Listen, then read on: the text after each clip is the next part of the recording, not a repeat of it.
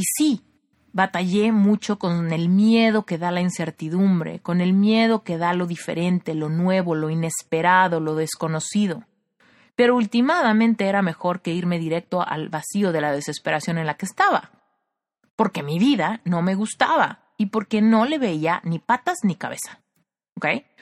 Pero el punto es que conforme me hice dueña de mi historia, y fue una decisión bien importante a nivel interior, fui muy consciente de esta decisión, de dejar de ser víctima y de dejar de, de pretender que alguien más tenía la culpa o pretender que alguien más tenía la llave para resolver todos mis problemas. Y entonces fue ahí cuando dije, aquí voy a cambiar mi vida, a cambiar mi historia y a tomar la posición que me corresponde.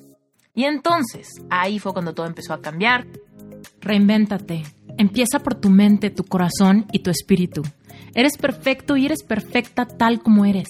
Solo tienes que darte cuenta. Libérate de tus complejos, de tus creencias limitantes, crea tu vida y recibe todo lo que necesitas. Asume ya la identidad de quien anhelas ser. Yo soy Esther Iturralde, Life Coach Espiritual. Este es un espacio seguro para que recibas las herramientas, las epifanías y los parteaguas para que de una vez por todas te liberes del deber ser social, cultural o religioso. Mi misión es abrir brecha, hacer las preguntas incómodas para que conectes contigo y con Dios. El resto lo decides tú. Hola querida comunidad de Reinvéntate, no tienes idea cuánto te extrañaba, ya me urgía grabar un episodio y te tengo mucho que contar. Te tengo que platicar varias cosas que van ligadas a varias reflexiones que estoy segura podrás utilizar en tu vida también. Este episodio se llama Tu historia es tu poder. Y aquí, este episodio va dedicado a todas las personas que se la pasan escuchando podcast, que leen libros, que toman cursos, que buscan contención, ayuda, apoyo, mentoría, coaching. Y es muy probable que si tú escuchas este podcast, eres una persona que ha tenido un despertar de conciencia y muy probablemente has tenido un despertar espiritual. Si no, la verdad no sé por qué andarías por acá. Quizá este es el primer episodio que escuchas de Reinvéntate. Pero el punto es que quiero hacer una reflexión al respecto de lo mucho que cambiamos cuando empezamos a trabajar en nuestro interior, cuando empezamos a mirar hacia adentro y empezamos a interpretar la historia de nuestra vida desde una mentalidad autónoma, responsable, que ya no quiere más ser víctima. Te quiero contar un poquito de cómo una recapitulación de los hechos, cuando menos en mi vida, porque quiero que me utilices como espejo. Mira, qué curioso que yo pensaba que en mi vida todo estaba normal, que todo era relativamente normal y estaba bien, ¿no? Y yo pensaba que tenía una vida espiritual, yo pensaba que era una persona que trabajaba en sí misma. Lo que pasa es que en esos entonces yo no sabía qué significaba trabajar en uno mismo, la verdad, no lo sabía. No, esto fue hace, híjole, siete, ocho años, yo creo que ya, ya ni sé cuánto tiempo va, pero el punto es que en esos entonces, si tú me preguntabas si yo era una buena persona, yo te hubiera dicho que por supuesto. Si tú me decías si creía en Dios, yo te iba a decir, claro que sí. Si tú me preguntabas que si era una persona responsable de mí misma, te hubiera dicho que sí también. Y en ninguna de estas respuestas te hubiera mentido, cuando menos no, no hubiera estado consciente de que te estaba mintiendo. La realidad es que no conocía el mundo detrás de nuestros pensamientos, de nuestras creencias, de nuestra energía. No lo conocía. No tenía ni la menor idea de qué era ese mundo. Entonces, fue gracias a mis propios tropezones con la vida que tuve que encontrarme con ese mundo y tal vez tú estás en ese lugar. Tú estás en ese lugar donde dices, híjole, estoy buscando contenido que me dé respuestas a un montón de preguntas que tengo. ¿Por qué batallo tanto en el amor? ¿Por qué batallo tanto con el dinero? ¿Por qué batallo tanto con mi personalidad, con mi autoestima, con mi confianza personal? ¿Por qué batallo tanto con la dirección que le quiero dar a mi vida?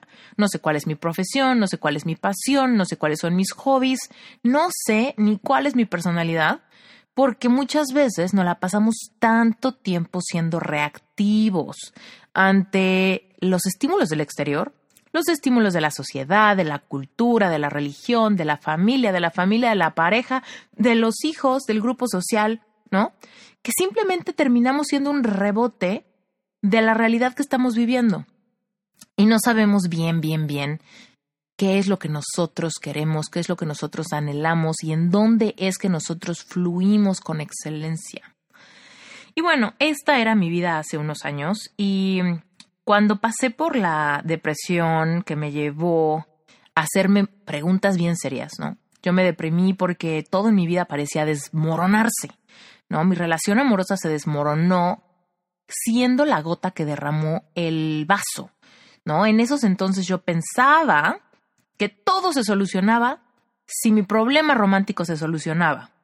Pero en realidad, yo no tenía una profesión que me encantara. Pensaba que sí, pero nunca había probado la delicia de sentirte excelente en algo.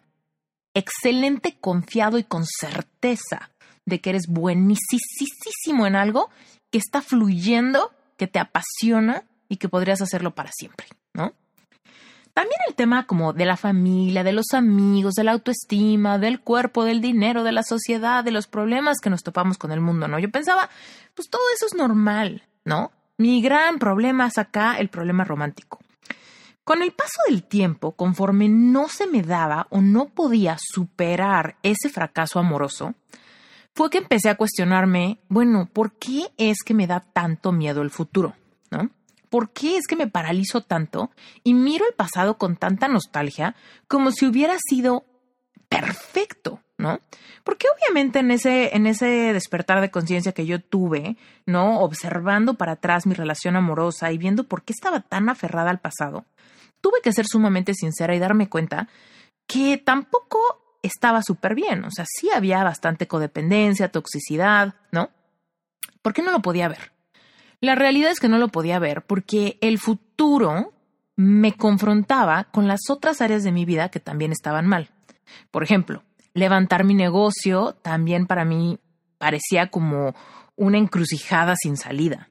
¿No? Reconciliarme con mí misma y trabajar mi autoestima y mi confianza personal era algo que no tenía pero ni la menor idea de cómo hacer. Lo único que se me ocurría era hacer ejercicio y hacer dieta, pero no tenía ni la menor idea de cómo trabajar mi amor propio. Acercarme a Dios y tener una vida espiritual también era algo que según yo ya había hecho. Entonces no entendía qué tenía que hacer ahora para que esa conexión estuviera más viva que nunca. Realmente yo pensaba que ya lo había intentado todo. Mi relación con mi familia y con mis amigos, la realidad es que estaba bien, porque mi familia y mis amigos estaban apoyándome muchísimo en estos momentos como de vacío y de depresión. Sin embargo, yo sentía que estaba completamente rezagada, yo sentía que estaba completamente quedándome atrás, casi casi hasta no a la altura, ¿sabes? De, de su apoyo, de su amor, de sus consejos, de su compresión, de su empatía. Y entonces, ahora sí que ahí fue donde tuve este gran momento de responsabilizarme por mi historia. ¿No? Y aquí es donde vamos a empezar a hablar al respecto del título de este episodio. Empecé a reconciliarme con mirar hacia adentro y simplemente empezar con una honestidad radical. ¿Qué es lo que me da miedo? ¿Qué es lo que me gustaría? ¿Qué es lo que creo de mí? ¿Qué es lo que creo de mis posibilidades? ¿Qué es lo que creo de mi personalidad? ¿Qué es lo que sé que debo de sanar? ¿Qué es lo que me estorba? ¿Qué es lo que me duele tanto que no lo quiero ni ver y lo mando a las sombras de mi subconsciente? ¿No? Y entonces, en ese momento de, ahora sí que de estar contra la espada y la pared, ¿no? De que los días seguían pasando y a mí ya, o sea, ya no podía seguir como en el mismo limbo, fue que dije, bueno, ya huí de las emociones, ya huí de mí misma, ya huí del, del recuerdo, ya huí de mirar hacia adentro, voy a intentar, ahora sí, ver lo que haya ya que técnicamente sentía que estaba como tocando fondo, que ya no podía empeorar la cosa, ¿no? Entonces fue cuando decidí mirar hacia adentro y reconciliarme con mi propia historia. Y ahí fue donde me encontré. Ahí fue donde encontré las respuestas, ahí fue donde radicalmente empecé a escogerme, a aceptarme, a no sentir vergüenza por humillaciones vividas, por errores cometidos, por cosas que hice, por cosas que no hice, ¿no? En todo, en el dinero, en el amor, en la familia, en la espiritualidad, en todo, en mi vida. Recuperar mi autonomía fue recuperar el poder de cambiar la historia de mi vida, ¿no? Porque en tu historia está tu poder, porque en tu historia tú eres el personaje principal de la película. Y tal vez me has escuchado eh, decir lo que te voy a decir ahorita, es como una pequeña metáfora, pero a mí me ayuda mucho a explicar a lo que me refiero con esto de tu historia es tu poder. Eh, fíjate, muchas veces vivimos nuestra vida dándole el lugar del personaje principal a las personas que amamos, ¿no? Tenemos un hijo y le damos el personaje principal de la historia, es mi hijo, ¿no? Porque es lo más hermoso que me ha pasado, porque lo amo, porque lo adoro, ¿no? O me enamoro de alguien y le doy el lugar principal a esta persona, porque lo amo, porque es el amor de mi vida, porque es mi media naranja, ¿no? O tenemos una super relación con nuestros papás, con mamá, con papá, con hermano, con hermana, con alguien de la familia, y le damos por amor el lugar del personaje principal. Así que vivimos para hacerlos orgullosos, o para hacerlos felices, o para que nos amen, o por agradecimiento, ¿no?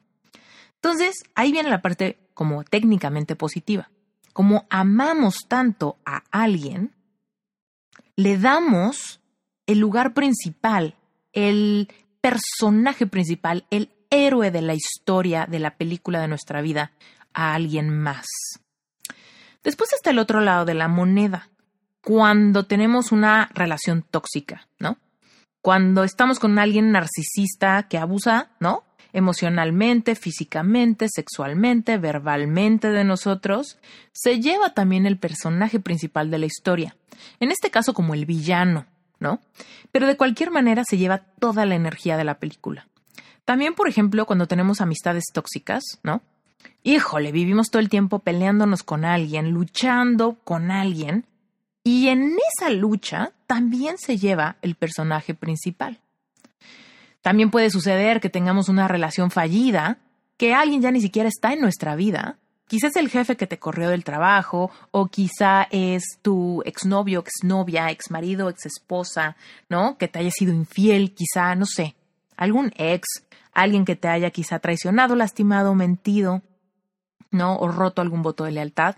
Y entonces también se lleva el personaje principal de tu historia como villano, pero últimamente es el rol protagonista de la película de tu vida, ¿no? Y entonces volteamos hacia atrás y queremos ver nuestra historia y nos topamos con una historia donde nosotros somos el extra, y donde pensamos él hizo o deshizo, ella hizo o deshizo, la otra persona me quitó, me tornó, o la otra persona me dio, me quiso, me salvó, ¿no? Pero en cualquiera de estos escenarios, ya sean los positivos o los negativos, estamos siendo injustos con nosotros mismos. Porque aquí el rollo, lo importante, es que tú te reconozcas como el héroe o la heroína, el personaje principal, el rol protagónico de la película que es tu vida. Entonces, ahorita que te contaba un poco de mi historia, de cómo inició mi despertar de conciencia, donde me di cuenta que estaba, llevaba una vida dándole a todos los demás el rol protagónico de mi vida de mi película. Algunas veces en buena onda, algunas veces en mala onda, y me la pasaba buscando a quién darle este rol protagónico. Tal vez cuando era chiquita le di el rol protagónico a mis hermanos, ¿no? Porque yo tengo hermanos mayores y eran importantes en mi vida. Después en mi, no sé, también obviamente se repartían el rol entre mis hermanos, mi hermana, mis papás, ¿no? Después quizá el rol protagónico fueron mis amigas, ¿no? En la pubertad, mi grupo social eran sumamente importantes para mí. Después, un poquito más grande, el rol protagónico lo tenía eh, mi crush del momento, la persona de la que me estaba enamorando, que no me pelaba. Entonces, en ese momento, el, protagonista principal era la persona que me rechazaba.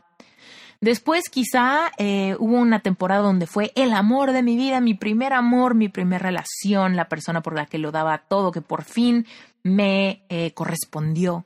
Entonces, él se volvió el personaje principal de la historia. Después batallaba con que mi mamá y yo teníamos unos roces por ahí, entonces mi mamá se volvía la villana de la historia, pero también el personaje principal.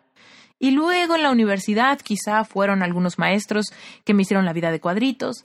Y después algunos maestros que fueron mis mentores y que me apoyaron y que me enseñaron un montón de cosas. Después quizá fue el primer jefe que tuve. Después fue mi mejor amiga otra vez. Después fue mi novio. Después fue mi exnovio. Después fue... Ta, ta, ta, ta, ta, ta, ta, ta. ¿No? En el momento en el que yo me di cuenta que me aterraba el futuro y me daba mucha nostalgia el pasado y que me encontraba en esta encrucijada de no saber quién era ni qué iba a hacer para sanar mis heridas y cambiar mi vida, fue cuando me llegó esta noción de de cuánto valía mi historia, todos estos cuentos y todas estas revisiones intensas que yo me la pasaba haciendo al respecto de lo que pasó, lo que dijo, lo que no hice, lo que sí hice, últimamente siempre habían sido acciones reactivas. Hago esto porque la otra persona quiere que lo haga. No hago esto porque la otra persona no quiere que lo haga. Le he hecho ganas porque la otra persona está esperando esto de mí. Me vuelvo de esta manera por las expectativas que tienen mis amigos o mi pareja o la familia de mi pareja. ¿no? Y entonces yo me volvía el personaje principal de la historia que no tiene personalidad, que simplemente está reaccionando ante todos los otros personales principales de la historia, se vuelve un extra en su propia vida, pierde por completo su autonomía, se vuelve la víctima y la película no nos gusta, ¿no? Entonces, aquí es donde yo tuve que decidir cómo le hago para volverme el personaje principal de la historia? ¿Cómo le hago para dejar de aventarle el rol protagónico a alguien más? Porque créeme, en esos momentos donde a pesar de que mi familia y mis amigos me apoyaban, ¿no? Y yo me sentía súper perdida y no sabía ni qué onda con mi vida y tenía tristeza y nostalgia y miedo y un montón de cosas, yo decía, es que mi película no tiene protagonista. No existe, ahorita no había nadie pudiera ser el protagonista. Entonces me sentía sumamente incómoda, porque el protagonista de la historia era yo, y yo no estaba siendo el héroe de mi historia. Yo estaba siendo alguien que la estaba pasando muy mal y que estaba extendiendo los días en hastío, en rutina, en monotonía, en vacío, en ansiedad, en insomnio, en cigarros, en obsesionarme con los mismos dramas una y otra y otra y otra vez. Fue ahí cuando dije, bueno, la historia hasta ahorita está bastante dramática, ¿no? La historia hasta ahorita es la historia de un personaje que la está pasando muy mal, ¿no? Y el espectador de esta película está esperando que el héroe por fin le dé un giro inesperado a su vida, ¿no? Y eso fue lo que a mí, cuando menos, me hizo mucho sentido en ese momento y dije, ok, si yo siempre he sido el personaje principal de mi vida, pero me la he pasado aventándole el rol principal a quien se dejaba, por mi codependencia y por mi necesidad de ser amada, validada, acompañada, querida, aceptada, pues puedo, ahora sí, dejar de hacer eso asumir que mi vida es mi responsabilidad, que yo estoy aquí para levantar mi propia barbilla, reinventarme en ese héroe que siempre he sido, en esa heroína que siempre he sido de mi propia historia, y darle un quiebre inesperado a la historia. Darle un quiebre inesperado a mi vida, a mi actitud, a mi perspectiva, a mi valentía, a mi resiliencia, a mi proceso. Y tomar las riendas o el volante de mi vida y dar una vuelta inesperada cambiar de dirección por completo, ¿no? Y ahí fue donde todo en mi vida empezó a cambiar. Ahí fue cuando evidentemente tuve que decidir varias cosas, ¿no? Como terminar algunos comportamientos tóxicos, dejar algunos hábitos que no me hacían bien, empezar a trabajar en mi amor propio, ponerme a leer libros, ponerme a tomar cursos, buscar ayuda, ¿no? Y te he contado esto muchas veces, en ese momento que yo dije, ahora sí necesito ayuda y ahora sí que yo entendía perfectamente que mis amigos y mis, y mis papás y mi familia, pues no tenían, no tenían realmente las respuestas a las preguntas que yo me hacía. Porque yo me hacía preguntas bien intensas, como ¿por qué a mí? ¿Por qué siempre me pasa esto? ¿Por qué nunca lo logro? ¿Por qué nunca encuentro a la persona adecuada? ¿No? Y esas preguntas no tienen respuesta. Entonces imagínate, cuando tú pones a tus amigos, a tu familia o incluso a tu terapeuta, a tu coach o a tu psicólogo a que te den la respuesta a esas preguntas, pues por supuesto la gente no sabe qué decirte, ¿no? Entonces en esos momentos yo me di cuenta que tenía que dejar de hacer preguntas y tenía que empezar a mirar hacia adentro para encontrar mis propias respuestas. Y aquí quiero hacer un paréntesis. El otro día una persona me escribió y me dijo, Esther, todo en mi vida está súper mal. Me siento vacía, me siento sola, no tengo motivación, eh, trato de avanzar, pero la verdad es que no sé ni qué me gusta, me siento súper desconectada de mí misma. ¿Qué me aconsejas? Y la verdad es que ahí lo que yo le dije fue, mira, mi consejo no va a ser una respuesta corta, porque no existen las respuestas cortas para este tipo de problemas. La respuesta sería, ponte a leer, ponte a meditar, pasa tiempo sola, reconcíliate contigo, mira hacia adentro, ponte a escribir, siente tus emociones, inicia un proceso de sanar. ¿Sanar qué? Pues no sé, porque no sé su historia, pero ella sabe su historia hay que sanar. Hay que sanar, hay que mirar hacia adentro y hay que hacer el proceso de sanar. Pero literal, lo primero que le dije fue, ponte a leer, ponte a leer, ponte a pasar tiempo sola. Reconcíliate contigo misma, analiza tus pensamientos, ¿no? Y y obviamente pues fue lo que yo hice, ¿no? Me puse a leer, me puse a tomar cursos, busqué ayuda, fui con varios psicólogos, fui con varios eh, líderes espirituales, ¿no? Busqué ayuda, mucha. Mucha no me ayudó y mucha sí me ayudó. Pero en combo, la mezcla de estar en la búsqueda fue lo que en general me hizo sentirme el héroe de la historia. Porque cuando menos estaba haciendo algo por mí, cuando menos estaba levantando la mano y no me estaba quedando en mi casa, en mi cama, en posición fetal, llorando y fumando, ¿verdad? Entonces, ahí fue cuando dije, ¿sabes qué? Hasta aquí ya estuvo bueno estar perdida todos estos meses en la misma miseria y aunque me duele y aunque no me siento diferente, voy a hacer algo diferente si quiero tener resultados diferentes. Pero todo esto era con esta meta de convertirme en la heroína de mi historia, convertirme en el personaje principal de mi película. Porque muchas veces miramos las historias de los demás y creemos que podemos de alguna manera como cambiar. Cambiar hacia ser más como alguien más. Y se vale inspirarnos y se vale admirar o respetar a alguien, siempre y cuando lo hagamos para inspirar a nuestro propio héroe o heroína. Porque en nuestra historia de vida, en nuestras heridas, en nuestras experiencias vividas. Ahí está nuestro poder. Ahí están nuestros sueños, ahí está nuestra pasión, ahí está nuestra vocación, ahí está nuestra misión de vida, ahí están nuestros talentos y habilidades. En nuestra historia. No podemos hacer ojo ciego a nuestra propia historia y pretender que podemos simplemente ignorar eso y de repente empezar a imitar a alguien más o seguir aventándole la papa caliente del protagonista de nuestra historia a nuestra siguiente relación, o a nuestro siguiente mejor amigo o mejor amiga, o a nuestros padres, o a nuestros hijos, o a lo que sea, ¿no? Entonces, bueno, eh, ¿cuál es la invitación que yo te quiero hacer aquí? La invitación es que te pongas a pensar, ¿qué tipo de película te gustaría que fuera tu vida? ¿No? Y aquí tenemos una cosa increíble, que cuando hablamos de nuestra vida como película, no tenemos que escoger un género. Nuestra vida, nuestra vida nunca va a ser una vida de comedia o una vida de drama, una vida de acción o una vida de suspenso, ¿no? O una película romántica. nuestra vida va a tener de todo.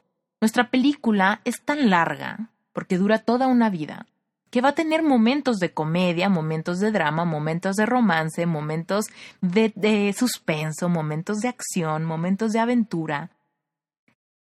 Pero el héroe, la heroína, el personaje principal de la película, eres tú. Y tienes que asumir ese rol. Si quieres vivir tu vida plena, consciente, yo no te voy a decir que tu vida siempre va a ser feliz. Porque no es cierto, tu vida nunca va, no va a ser siempre feliz o siempre perfecta o siempre plena o siempre en paz. Siempre va a haber bajones y momentos complicados, ¿no? Siempre va a haber retos y salir de la zona de confort y trabajar heridas y vivir nostalgias y tener pérdidas. Pero mientras que tú te mantengas al centro de tu historia, sin aventarle a alguien más la responsabilidad de ti, de tu felicidad, de tu valor, entonces sigues teniendo tu poder y vives tu historia paso a paso conscientemente de que estás al volante de tu vida que tú eres este personaje principal, que tú das esos giros y volantazos, ¿no? En la historia, conforme tú decidas y necesite tu corazón.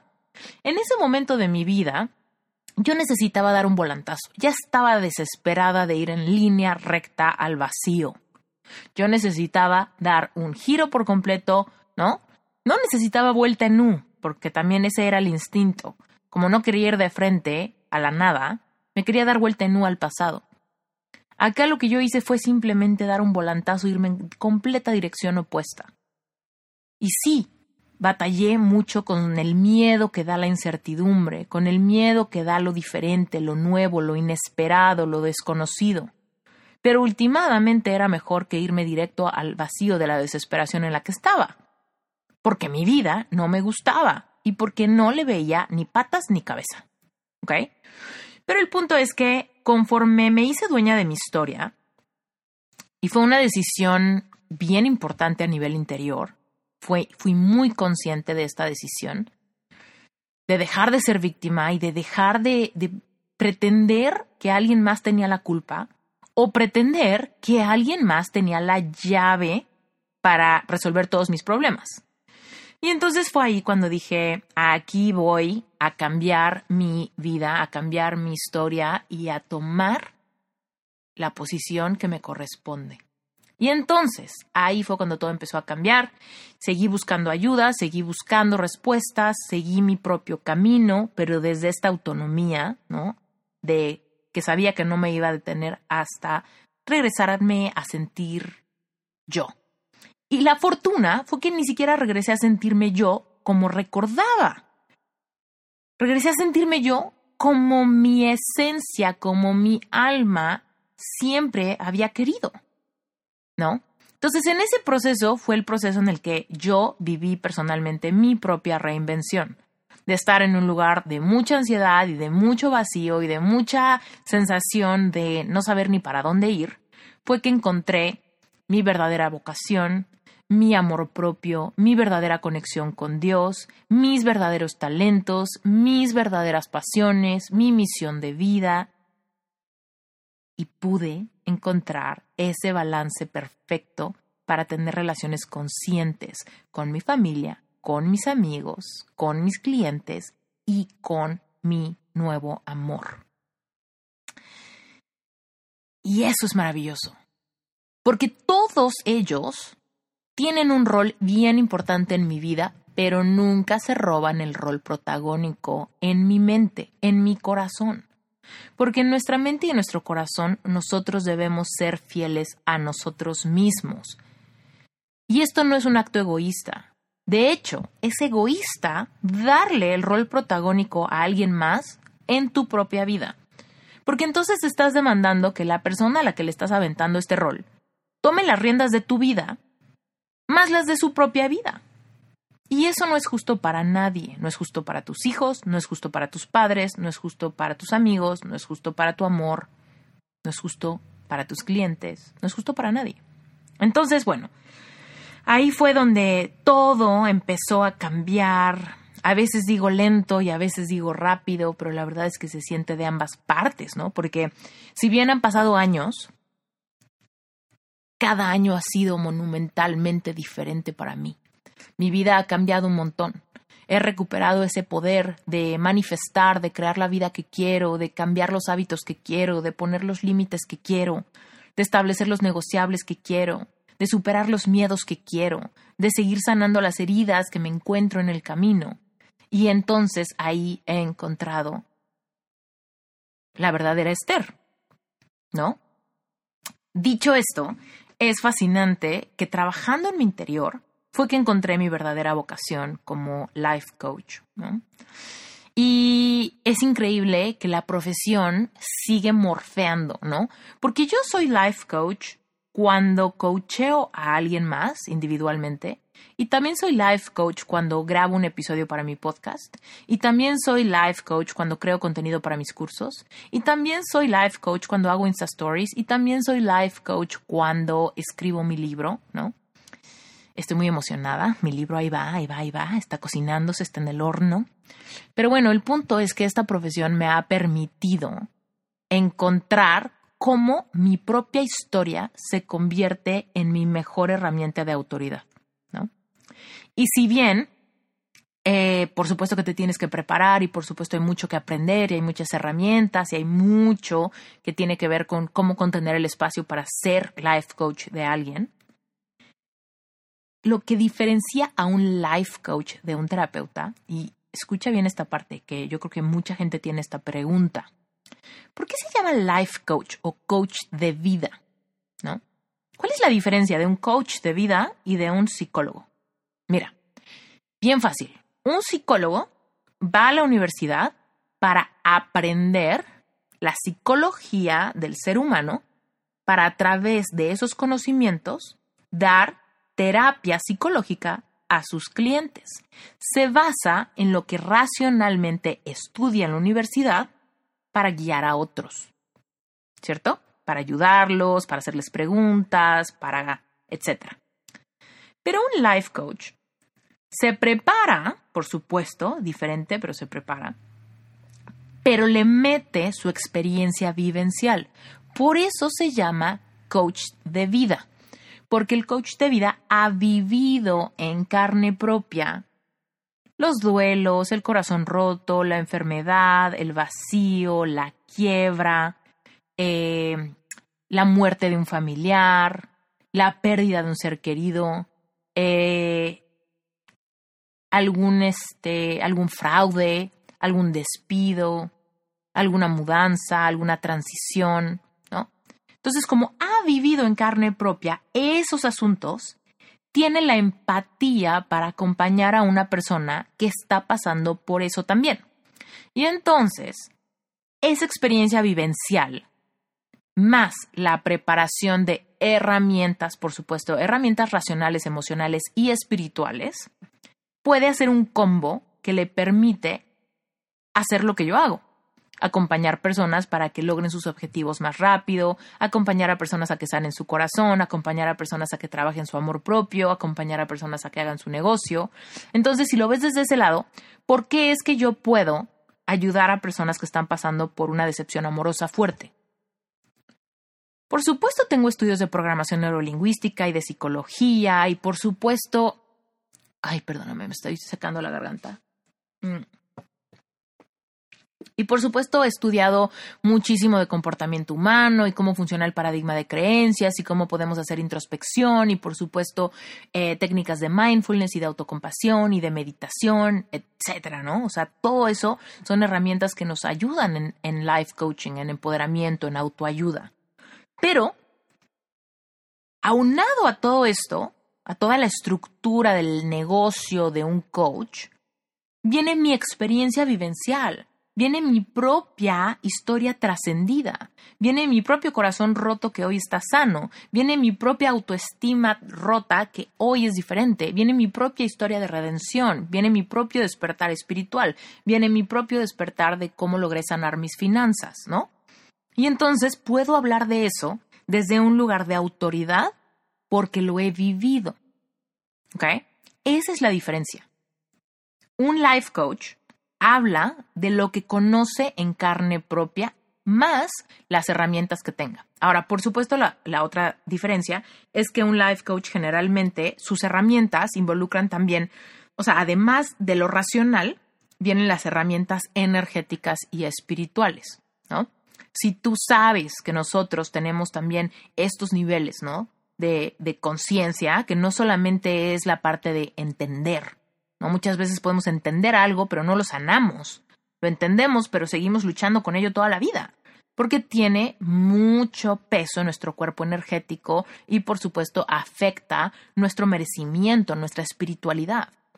Bueno, dicho esto, un life coach integra estas capas, la racional, la emocional, la energética, espiritual, ¿no? Eh, y un psicólogo no. Un psicólogo se basa en toda la parte eh, de psicoanálisis, de nuestra forma de pensar, nuestra forma de reaccionar, nuestros patrones, lo que decimos. Por supuesto, de ahí sale mucho. ¿no? Pero cuando menos yo no me he topado con ningún psicólogo que se metan en la parte de la energía o de nuestra espiritualidad, lo cual tiene mucho sentido, porque generalmente la academia no se mete en esas áreas y se basa solamente en la parte como del raciocinio. Entonces, bueno, dicho todo esto, eh, un life coach combina, ¿no? Su propia historia se convierte en su poder su propia historia se convierte en su autoridad, su propia historia se convierte en su mensaje, su propia historia se convierte en la herramienta empática para resonar con sus clientes potenciales y eventualmente generar esa tribu, esa eh, audiencia, esa comunidad, ¿no? Entonces, por ejemplo, tú que estás escuchando mi podcast, tú eres mi tribu, o cuando menos yo te considero mi tribu. La audiencia de este podcast es mi tribu. Y si tú has escuchado más de un episodio y estás aquí, probablemente es porque resuenas con lo que yo te cuento. Y todo lo que yo te cuento viene desde aquí está mi la autoridad con la que te hablo de esto. La autoridad con la que te hablo de esto es sé que se siente, lo he vivido, lo he trascendido y te puedo ayudar con estos consejos, tips, herramientas, reflexiones, inspiración para que tú también lo trasciendas. ¿Va? Entonces, eh, Aquí lo que te quiero decir es que vale la pena que te tomes un ratito para pensar en tu historia. Y vamos a pensarlo en varias capas, ¿va? Dependiendo en qué nivel estés en tu despertar de conciencia, puede que te encuentres en alguno de estos lugares. Primero que nada, puede ser que estás iniciando apenas y tienes eh, varias circunstancias difíciles encima, puede que estés batallando mucho con tu amor propio, con amor romántico, con dinero, con vocación, con dirección en tu vida en general, ¿no? Y si eres una de esas personas, ahorita lo que te quiero decir es, lo más importante es que te des cuenta a quién le has dado el lugar de personaje principal de tu historia, ya sea porque es alguien que quieres mucho o porque es alguien que te ha lastimado mucho. ¿Ok? Y recupera el volante de tu vida, asume la posición de héroe o heroína de tu propia vida y date cuenta que en cualquier momento puedes dar un giro inesperado que cambie por completo el curso de tu vida y tu historia para reinventarte en quien siempre has sido destinado a ser. Yo jamás, jamás, jamás te voy a pedir que te reinventes en alguien que nunca has sido, porque de hecho no creo que sea bueno. Pero yo sé que tu esencia, yo sé que tú eres un ser creado perfecto. Con todas tus imperfecciones, eres perfecto, perfecta. ¿Ok? Y lo único que necesitas hacer es quitarte máscaras, protectores, perder miedo, sanar heridas para reinventarte en quien siempre has sido destinado a ser. ¿Sale? Entonces, hay un camino largo que recorrer, pero cuando lo empiezas a recorrer desde saberte el héroe o la heroína de la historia, vas a poder ver estos momentos de bajón y de, y de dificultad con todo el amor del mundo, porque es tu película, porque es tu historia, porque te lo mereces. ¿No? Y estás, y vas a tener a todos los espectadores, a tu familia, a tus amigos, al filo de la silla, viendo cómo el héroe de esta historia se reinventa, y tiene una historia de redención fantástica, donde esta persona que estaba batallando o deprimido o en ansiedad o con adicciones o con algún, algún bloqueo, de repente se sacude el polvo y saca valor toma decisiones y toma acción y busca ayuda y cambia su vida. Y esas son las películas que nos roban el corazón, ¿sí o no? Las películas donde decimos, ay, no manches, qué bonita película, hasta lloré, pero me, dejó sintiéndome feliz, me dejó sintiéndome positivo, me dejó sintiéndome que todo se puede. Bueno, pues eso es lo que debes hacer con tu vida si estás en ese lugar. Por otro lado, tal vez ya llevas bastante tiempo en este camino de despertar de conciencia y tal vez ya has trascendido varias cosas. Tal vez ya pasaste por un divorcio, tal vez ya sanaste tu corazón de algo, tal vez ya superaste la pérdida de una compañía, tal vez ya saliste de un reto económico fuerte, tal vez ya superaste alguna enfermedad, tal vez ya superaste la pérdida de un ser querido, tal vez, tal vez, tal vez, tal vez.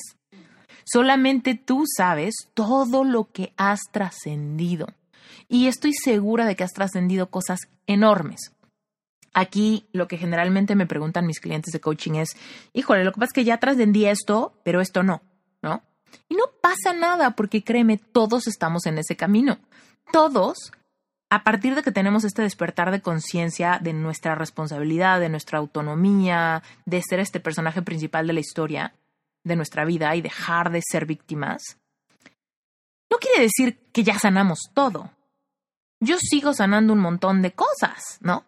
Pero eso no quita, eso no le quita el mérito a todo lo que ya sané y a toda la certeza y la confianza que he desarrollado para enfrentar las cosas que sigo sanando. Es decir, las cosas que sano hoy no me hacen sentir tan vacía, tan triste y tan sola como me sentía hace siete años, porque hoy he desarrollado mucho amor por mí misma que me permite ver con autocompasión las áreas de mi vida que todavía necesitan ser exploradas, trabajadas, profundizadas y trascendidas. Entonces, si tú eres, eh, si tú te identificas como esto, como una persona que ya lleva un rato trabajando en su despertar, en su espiritualidad, en sus creencias limitantes, tal vez eres alguien que ya está súper enfocado en manifestar la vida que quiere, asumiendo toda la autonomía de su vida, aquí pasa un fenómeno bien interesante. Cuando esto nos cambia la vida, cuando habíamos tocado fondo y de repente salimos de las tinieblas, ahí es donde de repente todo tiene otro color. Es ahí cuando encontramos la vocación de ser este life coach, ¿no? Cuando decimos, no manches, todo lo que he trascendido me ha cambiado tan para bien, ¿no? Hay una frase que yo siempre digo que es, este, lo peor que me ha pasado es lo mejor que me ha pasado. ¿No? Y te voy a contar que yo pensé que toda mi vida iba a ser diseñadora, pero después de que tuve mi despertar de conciencia y que logré salir de esa etapa como tan oscura de mi vida, nada me interesaba más que seguir leyendo, que seguir estudiando, que escuchar mil podcasts, ¿no? Y entonces ahí fue cuando de repente pasó por mi mente la posibilidad de convertirme en life coach y sentí en mi panza las mariposas más guajoloteras que te puedas imaginar, la certeza más grande de que yo decía es que sí, me encantaría hablar de esto, me encantaría ayudar a otros, me encantaría compartir mi historia, me encantaría dar conferencias, me encantaría escribir libros, me encantaría de esto ganar dinero encontré mi verdadera vocación y eso, uff, no lo cambio por nada. Por eso es que lo peor que me ha pasado es lo mejor que me ha pasado. Y curiosamente, a mucha gente que escucha Reinvéntate les pasa lo mismo. Es más, a mucha gente que se mete a mis cursos Epic Heart y Epic Self les pasa lo mismo. Que después de sanar su corazón o después de sanar su autoestima, después de conocer las leyes universales, después de empezar a manifestar sus más grandes sueños, de repente se dan cuenta que lo que más les apasiona es esto. Y que quieren ayudar a otros, y que también quieren tener su podcast, y que también quieren escribir sus libros, y que también quieren sacar sus cursos, ¿no? Y que quieren hacer retiros, y que quieren hacer de todo. Y entonces ahí es donde yo te pregunto, ¿qué tanto lo que te ha pasado en tu historia ha sido para guiarte a tu misión de vida? Aquí tú me dirás, ¿no? Tú me dirás, porque seguramente esto se siente, ¿no? Esto se siente. Cuando decimos, mm, no, no creo, ¿no? O hay personas que dicen, sienten, sí, ya despertaste las mariposas guajoloteras en mi panza, ya me siento súper emocionado, ya me empezó la taquicardia, ya me empezó como la emoción, ya me empiezo a cuestionar, ya me empiezo a imaginar, ¿no? Y eso es tu intuición. Entonces, dicho eso, si tú eres una de esas personas que sabe que lo que ha trascendido, que este despertar de conciencia, que todo el trabajo interior que ya has hecho, a pesar de que no es perfecta tu vida, a pesar de que quizá no has trascendido absolutamente todas tus heridas, si esto eres tú, me atrevería a asegurar que tienes vocación de life coach. Y el otro día alguien me decía, Esther, ¿no te da cosa que esté habiendo tantos life coaches? Porque eso quiere decir que tu mercado se va a sobresaturar y vas a tener un montón de competencia. Imagínate, imagínate eso que me dijeron. me dio un montón de risa porque le dije, mira, algo que es contradictorio es pensar que el mercado de una carrera tan nueva se va a saturar. Cuando alguien decide estudiar derecho, ¿Tú crees que se preocupa porque hay tantos abogados que el mercado está saturado? No, cuando alguien estudia psicología, ¿se preocupa porque hay demasiados psicólogos entonces ya no puede ser psicólogo? No. Y ahora, por otro lado, también viene la parte de la mentalidad de escasez y la mentalidad de abundancia. Yo genuinamente creo que estamos en un momento donde la gente está buscando más contención que nunca antes y que la gente ya no quiere contención a nivel racional nada más. Porque recibir contención racional nada más, si eso nos hubiera ayudado, ya estaríamos todos sanos, ya estaríamos todos felices, todos viviendo en abundancia, ¿no? Pero no, tenemos un montón de personas que batallan con adicciones, con ansiedad, con depresión, con pensamientos suicidas, con relaciones tóxicas, con codependencia, con pobreza, con dinámicas familiares tóxicas. Y ahora, yo te pregunto, si tú, por ejemplo, ahorita te sintieras eh, muy frustrado a nivel vocacional, porque no tienes idea qué estudiar, ¿Qué prefieres? Que alguien que se equivocó tres veces y en la cuarta encontró su propia vocación y sabe lo que se siente la frustración, el vacío, la duda, el miedo a equivocarse, te ayuda, te guía, te contiene para que encuentres la carrera que quieres estudiar? ¿Preferirías eso? ¿O alguien que te diga, uy, yo nunca he estado confundido? No, yo, yo la verdad es que siempre supe que quería y eso, eso hice. ¿Qué prefieres? ¿Qué prefieres que te contenga? ¿Alguien que sabe las dinámicas emocionales de estar en una situación complicada o alguien que no conoce tu dolor? Pero que te dice, no, pero no te preocupes. Yo tomé un curso de orientación vocacional y te puedo ayudar.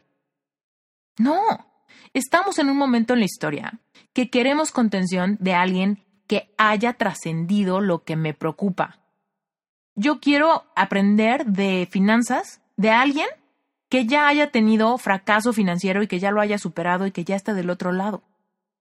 Yo quiero aprender de nutrición de alguien que sepa lo que es comer por emociones, de alguien que haya batallado con hábitos alimenticios, que lo haya superado, que haya sanado su relación con la comida. ¿No?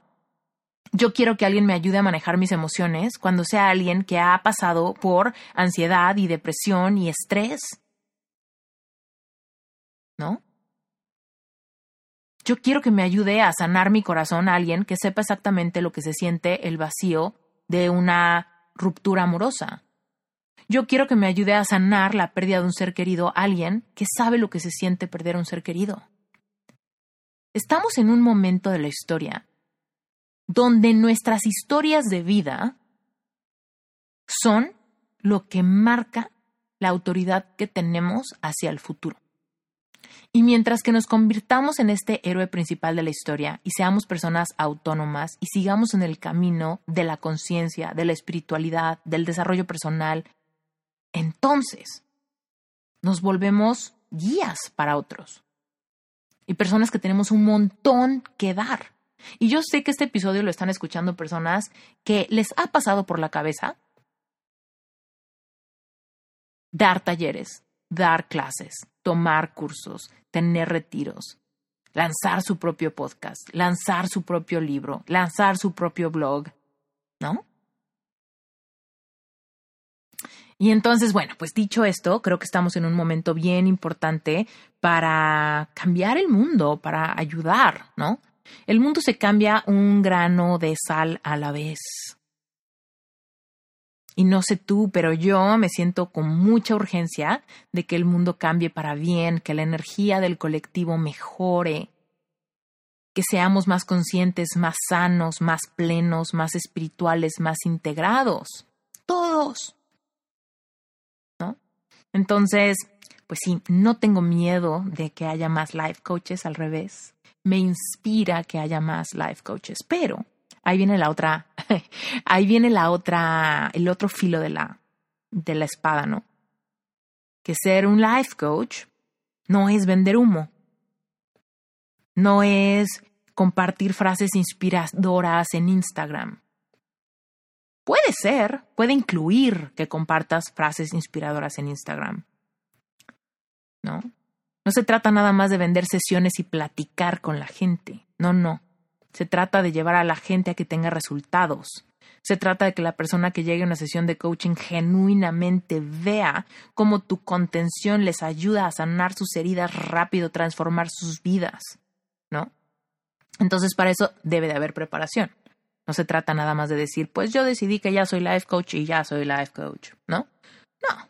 Se trata de verdad de ser muy, muy honestos, muy auténticos, muy vulnerables, muy transparentes, para que realmente seamos personas que desde dentro manifiestan una carrera con mucha libertad, libertad de expresión, libertad de movimiento, libertad geográfica, libertad financiera, ¿no? Además, acuérdate que tú y yo manifestamos desde el centro de la cebolla. No podemos manifestar desde, pues pretendo a ver qué pasa. No, tú y yo manifestamos desde lo más profundo que creemos. Y cuando queremos hacer algo diferente, por supuesto nos vamos a topar con esa barrera, la zona de confort, superar miedos, ¿no? El síndrome del fraude. Estamos haciendo cosas bien padres, ¿no? Pero bueno, dicho esto, a ambos no sé si tú estás iniciando tu camino del despertar. No sé si tú ahorita estás pasando por momentos bien duros. O no sé si tú ahorita seas como esta versión de mí del pasado que ya no sabía ni qué más escuchar porque estaba en el mejor momento sintiéndose súper bien, pero al mismo tiempo con estas ganas de consumir más, de aprender más, de sanar más, de manifestar más, ¿no? Entonces, bueno, si tú tienes una historia que contar, porque se vale que no, ¿no? Se vale que digas, híjole, mi historia me encanta, pero la verdad es que no se la quiero contar a nadie más. Yo soy una persona más íntima y no, no me late eso de, de contar mi historia. Pero también hay otras personas que saben que tienen una historia que contar, que saben que su historia va a ser sumamente poderosa para otros, que saben que su historia puede abrirle las puertas para sanar más rápido a alguien más, ¿no? Y si este es tu caso, te quiero invitar a un evento. Y aquí es donde, donde te cuento una noticia bien padre. He estado trabajando en un evento maravilloso que se llama justamente así. Se llama Tu historia es tu poder. Y si tú tienes una historia que contar, si tú tienes curiosidad de qué es lo que implica tener una marca personal, cuál es el modelo de negocio de una marca personal, cómo se vive tener este modelo de negocio, qué es lo que se necesita de ti, cómo saber distinguir si esto solamente te da curiosidad o esto es tu intuición diciéndote que por aquí va tu camino. Primero que nada, quiero que sepas que nada es coincidencia y que estás escuchando este episodio por alguna razón específica. Tú me dirás cuál. Pero el punto es que va a haber este evento online. Es el 9 y 10 de abril con una posibilidad de un tercer día opcional adicional, el 11 de abril. Va a ser un evento online, lo cual quiere decir que no importa dónde vivas, te puedes conectar remotamente y listo, no pasa nada. Ahorita con los tiempos de pandemia ya nos volvimos expertos en hacer conferencias virtuales en Zoom y todo eso. Así que bueno, es va a ser por supuesto online, virtual, no importa dónde estés. Se llama Tu historia es tu poder. Y va a ser de verdad un evento que te puede catapultar a la profesión de tus sueños.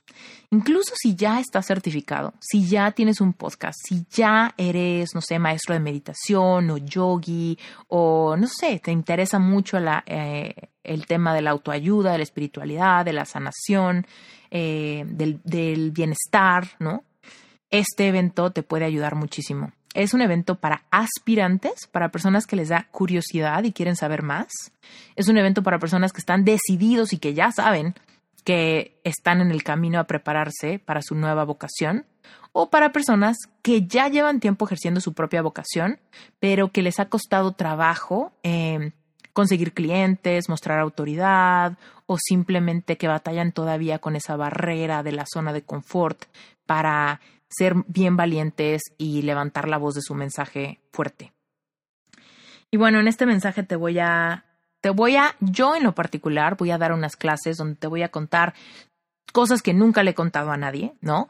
De cómo funciona el negocio, de qué es lo que tienes que pensar, preguntarte para realmente saber si tienes lo necesario para hacer dinero con esta profesión, porque seamos sinceros, eh, todos tenemos que vivir de algo y estamos viviendo en tiempos donde el dinero ha sido como, como un obstáculo para muchos. Entonces, aquí vas a entender qué es lo que se necesita para realmente vivir de esto y obviamente te vas a dar cuenta si es, si es algo que fluye contigo, intuitivamente vas a saber si va bien contigo o no. Y, eh, y bueno, obviamente si tú ya estás decidido, bueno, pues esta conferencia te va a permitir tenerla, experimentar un salto cuántico, ¿no? Y unirte con personas en esa misma frecuencia, en esa misma vibración, con esa misma intención, con esos mismos sueños y metas. Entonces, pues por ese lado va a ser increíble. Y también si ya eres life coach y o coach de programación neurolingüística o cambio de hábitos o health coach, cualquier tipo de coach o maestro o terapeuta holístico, pues esto obviamente te puede, te puede parecer sumamente interesante porque quizá haya por ahí algunos eslabones perdidos que hoy te están como un poco deteniendo, ¿no? En tu crecimiento. Yo he tenido la, la fortuna de ver mi negocio crecer exponencialmente en el año de la pandemia. Mi negocio creció 400% en el año más complicado, ¿no? que hemos tenido en el siglo, yo creo. Entonces, este, bueno, pues la verdad es que tengo mucho que contarte, tengo mucho que aconsejarte, tengo mucho que aportar y para eso es el evento, ¿no? Yo soy fiel creyente de que el mundo necesita contención de personas auténticas, honestas, con historias verdaderas, personas bien preparadas, ¿no? Y yo sé que esta profesión puede, puede sumarle mucho al mundo para que todos estemos mejor. Y si tú eres una persona que tiene un mensaje poderoso que contribuir, es mi misión ayudarte a que lo logres más rápido. ¿Sale? Entonces, bueno, eh, ahí está la invitación oficial. El evento se llama Tu historia es tu poder. Yo te voy a ayudar con unas masterclasses bien interesantes, eh, individuales. También va a haber entrevistas con invitados especiales. Va a estar Gustavo Vallejo del podcast de Un Hombre Superior. Es un hombre sumamente interesante, con una seguridad excepcional. Es una persona que tiene una historia de transformación bien padre. Él era bien introvertido, ¿no? En, antes, en su juventud, bueno, en su adolescencia, yo creo, porque es bien joven y ha cambiado su vida por completo. Hoy es un conferencista, autor, tiene una comunidad de hombres gigantesca y le ayuda a los hombres a salir de ese lugar de de inseguridad o de duda para encontrar su certeza interior. Por supuesto, su comunidad está formada por muchos hombres, pero él es conferencista para hombres y mujeres. Va, va a ser uno de los invitados especiales. También va a estar Luana Moore. No sé si ubican a Luana. También ha tenido su episodio individual en Reinventate Podcast. Luana es una emprendedora digital, es una nómada. Ella ah, vive de su negocio desde hace muchos años. Se la pasa viajando por todo el mundo. Es una mujer que vive en libertad coach de emprendedoras, tiene un mensaje sumamente poderoso, es una de las invitadas también en este panel. Y lo más, más, más importante, yo creo, es que tenemos 17 coaches, Sherpa, que van a estar en paneles redondos para hablar de temas sumamente importantes, ¿no?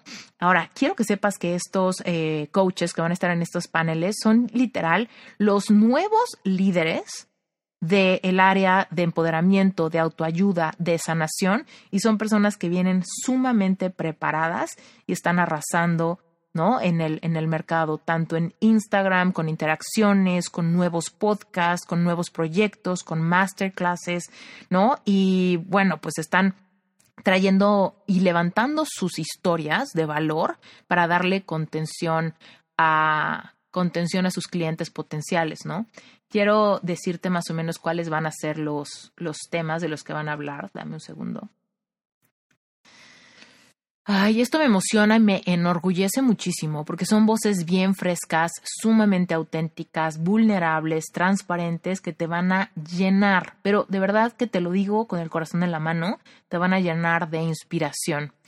Eh, te platico, mira, las mesas redondas, va a haber una que se llama Transición a la nueva realidad. La transición a la nueva realidad es bien dura, porque aunque queremos abundancia, aunque queremos un cambio de paso, un cambio de rutina, es bien duro dejar la piel vieja. Es bien duro renunciar a un trabajo para vivir de un negocio online. Es bien duro empezar a soñar en grande cuando hemos estado acostumbrados a pensar en poquito, ¿no? O en escasez. Es duro soltar los apegos, ¿no? A ser quien la gente espera que seas. Es duro poner límites a quienes quizá no estén de acuerdo con tu intuición o con tus planes hacia el futuro. A veces es duro creértela, creerte que tu éxito es inevitable, ¿no? Y ellos van a hablar de, de dónde viene toda esta certeza, ¿no? Para dar ese cambio, ¿no? Y hacer esa transición a la nueva realidad. Vamos a tener otro panel donde vamos a hablar de cómo puedes sanar a través de tu propia preparación. Y es que es increíble cómo cuando te preparas en este camino para convertirte en life coach, terminas sanando un montón de heridas algunas que habías identificado y otras que ni siquiera sabías que estaban ahí. O sea, empiezas a, aprender a confiar en el proceso, ¿no? De, respetar tus ritmos, de hacer mucha introspección, haces un espacio bien eh, importante para ser bien honesto y vulnerable, te empiezas a reconciliar con el pasado, dejas de posponer tu merecimiento, dejas de pensar en cuando pueda, entonces lo hago, cuando baje de peso, entonces me atrevo, cuando sane esto, entonces me vuelvo a animar. No no más comparaciones con el exterior, ¿no? Realmente fluir en un proceso de sanación al mismo tiempo que estás siendo valiente por ir tras tus sueños. Eh, otra mesa redonda se habla de tu mensaje está en tu dolor, ¿no? ¿Qué pasa cuando esta historia bien interesante se convierte en tu mensaje? ¿No? ¿Cómo le hacemos para dejar de pensar en por qué me pasa esto y empezamos a pensar en para qué me pasa esto? ¿Cómo cambia el duelo, el duelo vivido a convertirse en lo mejor que te ha pasado, en la misión de tu vida, ¿no? ¿De dónde viene esa autoridad y esa empatía para contener a un cliente que te, lleve con, que te llegue con emociones bien fuertes, desbordadas? ¿Cómo te reconcilias con la capacidad de sentir y cómo te reconcilias con tu propio niño interior? ¿no? Hay otra mesa redonda que habla de el poder de una verdadera comunidad, ¿no? La unión hace la fuerza. Y este evento es más que nada es para eso, ¿Cómo funciona la ley de la unidad? En términos de leyes universales, hay una ley que se llama la ley de la unidad, donde nos liberamos de la comparación, de la envidia, de la competencia o de la escasez. Es lo que yo le decía a esta persona que me preguntaba, ¿no tienes miedo de tener cada vez más competencia? No, hombre, para nada, al revés. Tengo miedo de que no haya más gente que, nos, que, que contenga a las personas que están despertando su conciencia. Eh, bueno, networking, el potencial de ayudar a los demás, ¿no? Y bueno, pues el valor de una, de una comunidad es súper interesante. Y bueno, pues te doy una probadita, pero eh, los especialistas de, las de los paneles, de las mesas redondas, te van a hablar de autoestima, de intuición, de reconexión con niño interior, inteligencia emocional, vocación, empoderamiento, relación de pareja, cierre de ciclos, trascender duelos, trastornos de la, de la conducta alimentaria, baja autoestima, dismorfia corporal, mindfulness, espiritualidad, eh, trastornos de ansiedad, sanar el pasado, eh, dependencia afectiva, divorcio, separación, eh, dinámicas familiares tóxicas, corazón roto, codependencia, por supuesto, balance de vida y trabajo, eh, vivir en el extranjero, procesos de separación, perdón radical, cambios de hábitos, autoconocimiento, creencias limitantes. Uf. Ya te dije un montón. Bueno, pues todos los coaches van a que están especializados en todas estas áreas van a estar disponibles en estas mesas redondas teniendo diálogos bien interesantes que te van a abrir la mente a cómo tu propia historia tiene mucho más valor de lo que quizás has pensado para transformar tu vida y para catapultarte en el ramo profesional. Entonces, bueno, pues de verdad que cuando coaches y maestros auténticos prosperan, pueden cambiar el mundo. Y lo que yo quiero es que toda la gente que, que está en esta área de la autoayuda, del empoderamiento, de la sanación espiritual y demás, adopten la mentalidad de, de que realmente se vale vivir una vida abundante, porque eso es un reflejo de que estás ayudando a tus clientes, ¿no? Y por supuesto, debemos de traer contenido de valor, contenido que sí tiene raíces bien profundas en nuestra propia vida, ¿no? Hay muchísimo ruido en redes sociales, ¿no? Y la única manera de que realmente crees tu propia tribu es que conectes empáticamente con vulnerabilidad y autenticidad, ¿no? Tu historia es única y debes aprender a usarla para desarrollar confianza y esa conexión a gran escala. Bueno, pues ha sido para mí maravilloso contarte todo esto. Fue un episodio que disfruté mucho porque de verdad está cargadísimo de reflexión. Hoy te puedo asegurar que si yo pudiera regresar el tiempo siete años atrás, no cambiaría nada porque sé que todo lo que sentí, todo lo que viví, me hace posible que hoy viva como la heroína de mi propia vida, ¿no? Y si bien nada es perfecto, ¿no?